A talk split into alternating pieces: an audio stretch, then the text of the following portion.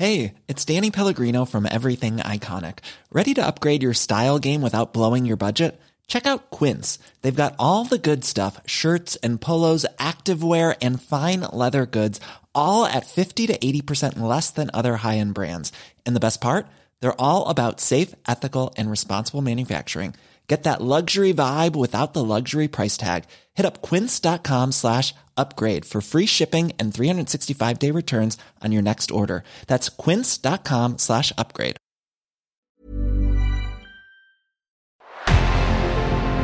En revenant à la lampe à huile, je ne crois pas au modèle Amish. Uh, there is one more thing. Don't try to be too smart. Pay taxes when, when you have to pay taxes. Je ne peux pas répondre à, à, votre question, Monsieur le Président, parce que je n'ai pas de monde connecté. And that was a big mistake, and I'm sorry. Welcome to the Cybertruck Unveil. Voilà, je suis localisé en Allemagne. Signaux faibles, le podcast de siècle digital qui décode l'actualité du numérique. Bonjour à toutes et à tous et bienvenue dans cet épisode de Signaux faibles du jeudi 8 juin 2023. Voici les actualités du jour. Apple a acheté la start-up de réalité augmentée Mira, qui a notamment des contrats avec l'armée américaine. Sur le vieux continent, ensuite, l'Union européenne envisage d'interdire Huawei sur la 5G.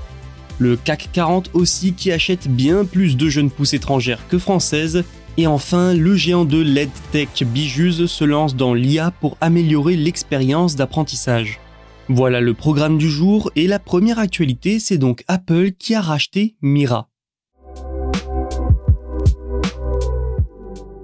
Selon les informations de The Verge, Apple a acquis Mira. Mira, c'est une start-up spécialisée dans la réalité augmentée. Elle est basée à Los Angeles et fabrique des casques pour d'autres entreprises ainsi que pour l'armée américaine. Apple a fini par confirmer l'acquisition. En début de semaine, la marque à la pomme a dévoilé son Vision Pro, son premier casque de réalité augmentée. Le timing ne doit donc rien au hasard et cette acquisition montre qu'Apple est bien décidé à faire de la réalité augmentée l'un de ses gros axes de développement. Bon, par contre, on ne sait pas le montant de l'opération, mais Mira a levé depuis sa création près de 17 millions de dollars. Un ancien d'Apple aurait même été conseiller de la startup. Reste à voir comment Apple va utiliser Mira. Déjà, pas sûr que les contrats avec l'armée américaine perdurent. Dans ces contrats, il y a notamment un accord avec l'US Air Force et un autre de 700 000 dollars avec la marine. Le contrat avec l'Air Force prévoit que les pilotes de la base aérienne de Travis utilisent le casque Prism Pro de la startup. Ce dernier permet d'afficher des éléments comme les instructions sur les équipements, par exemple. Mais l'autre gros contrat de Mira, celui qui a vraiment fait parler, est avec Nintendo. Le géant japonais utilise ses casques pour son attraction Mario Kart dans ses parcs au Japon et à Los Angeles. Un casque qui affiche des personnages virtuels et des objets du jeu au fur et à mesure que vous progressez dans l'attraction. Comme vous l'entendez, Mira est capable de créer des casques pour toutes sortes d'utilisations. C'est cette expertise que recherche Apple qui a déjà recruté au moins 11 employés de Mira. Il faut également s'attendre à ce qu'Apple continue sa percée dans la réalité augmentée. L'Union européenne va-t-elle interdire Huawei? L'UE envisage en tout cas d'obliger les États membres à ne pas faire appel à des entreprises considérées comme un risque pour la sécurité de leur réseau 5G. Ce qui concerne forcément le groupe de télécommunications chinois bien connu, Huawei, selon des informations du Financial Times. Alors pourquoi Huawei serait particulièrement visé? Remontons un peu dans le temps. Durant le mandat de Donald Trump, les relations avec la Chine prennent sérieusement du plomb dans l'aile. Huawei est alors jugé par les Américains comme un danger pour la sécurité nationale et les réseaux, et oui, en gérant une grande partie des infrastructures réseau, Huawei pourrait avoir accès à des données sensibles, pourrait espionner et j'en passe. En plus, pas de chance, c'est une entreprise chinoise. Face au risque, elle est alors placée sur liste noire et donc bannie en quelque sorte d'Amérique. Un gros coup dur pour elle puisqu'elle devait gérer une partie des infrastructures 5G. Des alliés européens ont ensuite emboîté le pas aux Américains. Aujourd'hui, un tiers des pays de l'Union européenne ont interdit à Huawei des parties critiques des communications 5G. De son côté, Bruxelles a déjà recommandé plusieurs choses, dont d'exclure tout simplement les fournisseurs à haut risque. Au sommet de l'Union, l'inquiétude grandit face au mutisme et à l'inaction de certains pays. Les recommandations ont pourtant été approuvées à l'unanimité par les États membres en 2020. Ces dernières vont des exigences de certification à la diversification des fournisseurs. L'Union européenne pourrait donc finir par introduire une interdiction obligatoire pour les entreprises considérées comme présentant un risque pour la sécurité. La Commission européenne doit rendre un premier état des lieux la semaine prochaine sur ses progrès accomplis vis-à-vis des recommandations. Malgré tout, il est peu probable que de nouvelles règles imposant une interdiction arrivent avant la fin du mandat de l'actuelle Commission en 2024. Pourquoi? Eh bien parce qu'il lui faudrait, pour promulguer une telle interdiction, obtenir le soutien du Parlement et des États membres. Et sans surprise, en Europe, ça prend beaucoup de temps. La réaction de Huawei, elle non plus, n'est guère surprenante. La société s'est opposée à toute interdiction et a rappelé qu'aucun tribunal ne l'avait jamais condamné pour une des accusations portées à son encontre. Récemment, nous en avions d'ailleurs parlé dans Signaux Faibles, des responsables allemands ont exprimé leurs inquiétudes sur des liens entre Deutsche Telekom et Huawei mais pour l'Union européenne, les enjeux vont bien plus loin que des risques d'espionnage.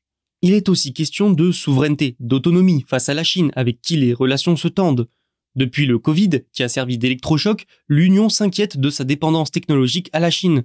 S'ajoute à ça la politique chinoise vis-à-vis de la Russie et des droits de l'homme, qui en font un partenaire à la mauvaise image, on va dire, peu compatible avec les valeurs prônées par les Européens. Certains pays ne comptent de toute façon pas attendre une interdiction obligatoire. Le Portugal se prépare déjà à interdire Huawei. Le Danemark, la Suède, l'Estonie, la Lettonie et la Lituanie ont eux déjà interdit l'entreprise dans leurs infrastructures 5G. Les jeunes pousses françaises n'ont pas le vent en poupe dans le CAC 40 selon les informations de Les Échos. Dans le monde des startups, avec le temps, il n'y a bien souvent que deux options l'introduction en bourse d'une part ou la fusion-acquisition. C'est cette seconde option qui est la plus recherchée par les jeunes sociétés françaises, surtout dans la tech. Il faut dire qu'en rejoignant un grand groupe, une start-up voit possiblement ses chiffres exploser. Les grandes entreprises françaises sont les plus gros acquéreurs, à 23%. Un peu plus loin, nous trouvons les grandes entreprises étrangères, 16%, puis les PME françaises et étrangères, 15%. Des chiffres issus d'une étude de RaiseLab. Cette dernière étude, justement, explique, je cite, entre 2018 et 2022, les achats par l'étranger ont accéléré et sont devenus majoritaires. Et il n'y a pas que les startups qui se tournent vers l'étranger, le CAC 40 aussi. Sur les 342 acquisitions de startups réalisées par les membres du CAC 40 ces dix dernières années, 69% sont étrangères. On peut dire que c'est une large majorité. Publicis cavale largement en tête avec ses 31 opérations. À votre avis, sur ces 31 opérations, combien sont des rachats de startups hors de France? 28. Du côté de LVMH, sur 16 opérations, 15 sont étrangères. Autre exemple avec Engie, 27 jeunes pousses rachetées, dont 11 étrangères. Tout cela illustre une tendance. Depuis quelques mois, les grandes entreprises ralentissent leurs investissements dans la French Tech. Avec l'instabilité économique, les géants cherchent avant tout de jeunes entreprises rentables. Dans le même temps, les prix des transactions sont en baisse avec la chute des valorisations dans la tech. Bref, contrairement à 2022, la French Tech n'est plus épargnée par les aléas économiques. Bijus, c'est un géant de l'EdTech, des technologies de l'éducation. Et il a dévoilé mercredi trois nouveautés avec de l'intelligence artificielle devant améliorer la qualité de ses services et l'expérience d'apprentissage pour ses étudiants. Il mise beaucoup sur l'IA pour transformer de nombreux aspects de son activité. Badri, un modèle d'IA prédictif, est par exemple conçu pour identifier le moment où les apprenants peuvent commencer à avoir des difficultés. Il propose alors des recommandations pour combler ces lacunes. MathGPT est un autre modèle capable de résoudre tous les problèmes de mathématiques tout en guidant les élèves. Et le troisième modèle, c'est TeacherGPT. Il fonctionne comme un assistant et donne des conseils personnalisés aux étudiants. Le but est donc aussi de personnaliser l'expérience d'apprentissage. Par exemple, pour un étudiant passionné, disons, de football. L'IA peut adapter sa stratégie d'enseignement pour utiliser des comparaisons et des analogies sur le football. La précision de ces modèles d'intelligence artificielle serait de 87% selon TechCrunch. Bijus utilise déjà ChatGPT pour faciliter la génération de contenu. Utiliser ses propres intelligences artificielles devrait également lui permettre de réduire, ou tout du moins d'optimiser, ses coûts. Toutes les offres EdTech de Bijus utiliseront l'IA d'une manière ou d'une autre au cours des prochains trimestres. Et notons tout de même que si ce géant est certain que le développement des modèles d'intelligence artificielle auront un impact positif sur de nombreux aspects de son activité, son but n'est pas du tout de remplacer les humains. La startup travaille également sur ses propres grands modèles de langage à l'image de GPT. Le pari de la startup indienne est donc clair, prendre le parti de l'IA plutôt que de se voir supplanté par elle dans quelques années. Ce genre de service dans l'EdTech devrait d'ailleurs se multiplier dans les mois à venir. C'est tout pour aujourd'hui et c'est déjà pas mal. Vous pouvez vous abonner pour ne rien manquer. Tous les podcasts de Siècle Digital sont disponibles sur siècledigital.fr et les plateformes de streaming. À demain. The secret to summer ready skin is here. Osea's number one best selling Andaria algae body oil, clinically proven to instantly improve skin elasticity and transform dry skin to silky, soft, and unbelievably glowing. Its signature scent of freshly squeezed grapefruit, cypress, and mango mandarin transports you to sun kissed summer days. Get healthy, glowing skin for summer with clean vegan skincare from Osea. Get 10% off your first order site wide with code GLOW at OseaMalibu.com.